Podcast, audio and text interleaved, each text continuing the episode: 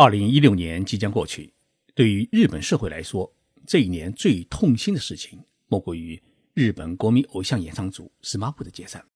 好端端的五个男人，从小摸爬滚打在一起，为何突然宣布分手呢？难道友谊的小船真的是说翻就翻吗？今天的节目，我来跟大家一起分析一下 SMAP 解散的原因。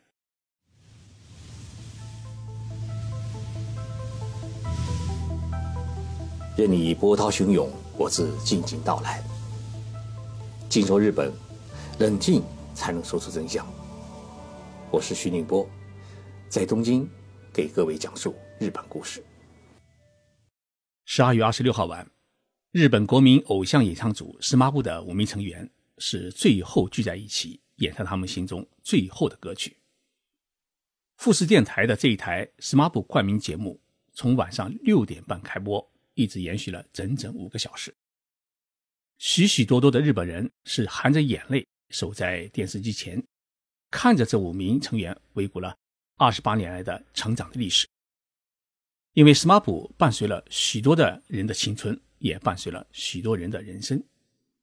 节目结束时，五人最后合唱了 SMAP 的金曲《世界上唯一的一朵花》，并向陪伴多年的观众们是鞠躬告别，为。日本现代演艺史上最著名的一个男子演唱组画上了一个句号。这台节目其实呢是在十二月一号就录制的。为何要选择富士电台作为自己最后的告别舞台呢？SMAP 的理由很简单，因为 SMAP 最早的一档演唱节目就是在富士电台播出的。富士电台是 SMAP 的老东家，这个恩情呢是不能忘。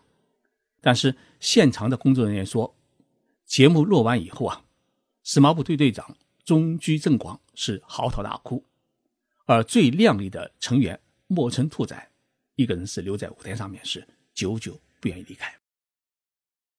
司马部成立于一九八八年，一九九一年呢正式以西里呢碟片来出道，由中居正广、木村拓哉、道远吾郎、呃草间刚、相举圣物五名成员组成的这一个男子演唱组。截止到二零一六年，司马部在日本的演艺界已经活跃了整整二十八年。刚出道时，中居正广是十五岁，莫村拓哉呢也是十五岁，道元五郎是十四岁，草间刚是十三岁，最小的香取慎吾只有十一岁。五个人加起来年龄是六十八岁，但是呢，现在这些成员年龄都已经长了二十八岁，中学生变成了中年男人。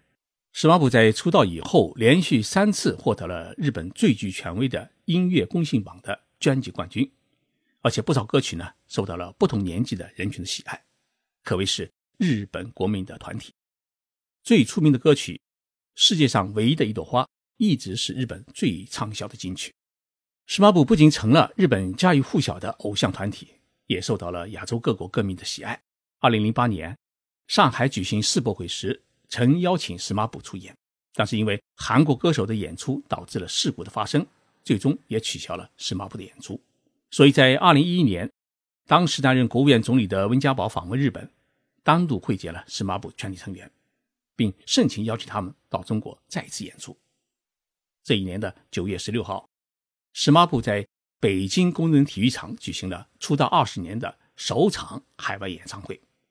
据说一张面值。一千九百八十元的票，最后被炒到了七千元。五名成员除了演唱之外呢，还主演了电影和电视剧，主持电视节目。尤其是像木村拓哉啊，成了最近二十年来身价最高的影星之一。木村在一九九四年，他出演了电视剧《爱情白皮书》而受到好评。同年呢，是凭借电影《足球风云》呢，获得了日本奥斯卡金像奖的最佳新人奖。之后。他主演了爱情剧《悠长假期》，这部电影的最高的瞬间的收视率呢，达到了百分之四十四，创下了一大纪录。二零零零年，他又主演了爱情剧《美丽人生》，那么最高的单集收视率为百分之四十一。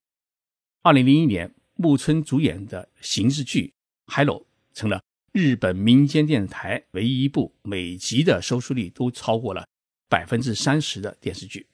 二零零七年。木村主演了 TBS 电台创立五十五周年的纪念电视剧《华丽一族》。二零一三年十一月，他还主演了科幻电视剧《安堂机器人》。那么这些电视剧都成了日本社会的话题之作。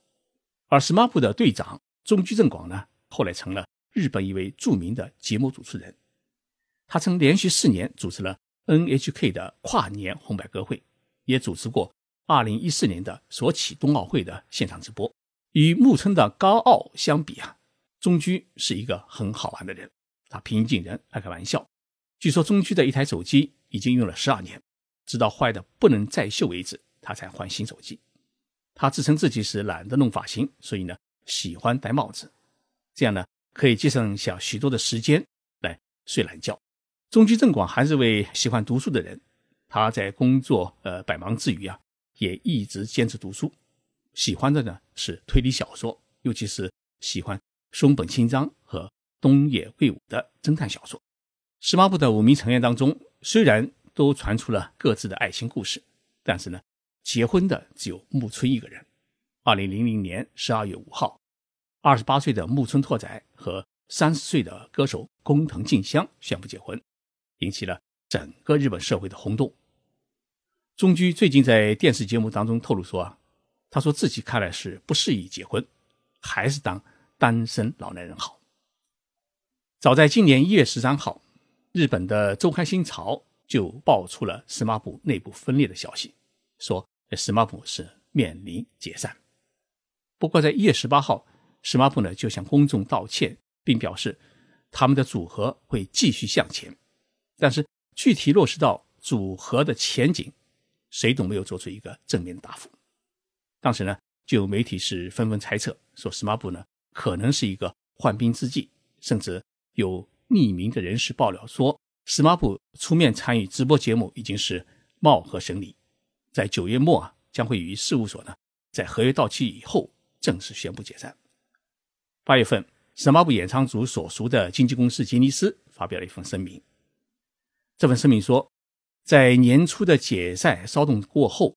从二月到八月十号，我们花了半年多的时间，和石马部每个成员呢逐个展开了多次谈话，给他们提出了许多的发展的建议，比如说像往年一样上个音乐节目、开个演唱会，甚至提出了二十五周年纪念的计划。但是遗憾的是，多名成员都一致表示，按照我们现在五个人的状况，恐怕在一起出演活动是相当的困难。结果呢？众多的歌迷们苦苦等待的 SMAP 二十五周年的演唱会，最终是化为泡影。SMAP 选择在二零一六年的最后一天宣布是正式解散，结束二十八年来辉煌的历史。许多人很纳闷，好端端的一个演唱组，为什么他会解散？我们不得不先来说一说 SMAP 的经纪人，被称为 SMAP 母亲的一个女人，叫饭岛三枝。SMAP 刚出道时啊。是反响平平，吉尼斯公司当中啊，几乎没人愿意去照顾这几名小男孩。范导是主动接手了 SMAP 经纪人的工作，并确定了走综艺偶像的路线。在范导的苦心经营下，SMAP 是逐渐走红，最后在综艺节目当中是大放光彩。这几年，吉尼斯陷入了内部争权斗争，创始人喜多川先生呢是面临退休，社长的位置引起了争斗。争斗的两方就是藤岛静子一手培养 SMAP 的经纪人饭岛三枝，而藤岛静子呢，正是喜多川姐姐的女儿。最终，饭岛三枝呢是选择离开了公司，藤岛静子呢取得了胜利。SMAP 的成员呢与饭岛都有很深厚的感情，他们觉得没有饭岛守护他们，他们在吉尼斯呢将日子难过。于是几个成员呢都想跟随饭岛离开公司去。独立的成立一个事务所，但木村拓哉表示要留在吉尼斯，于是呢，石马部成员之间就产生了严重的隔阂，导致石马部解散的还有一个女人，就是木村拓哉的夫人工藤静香。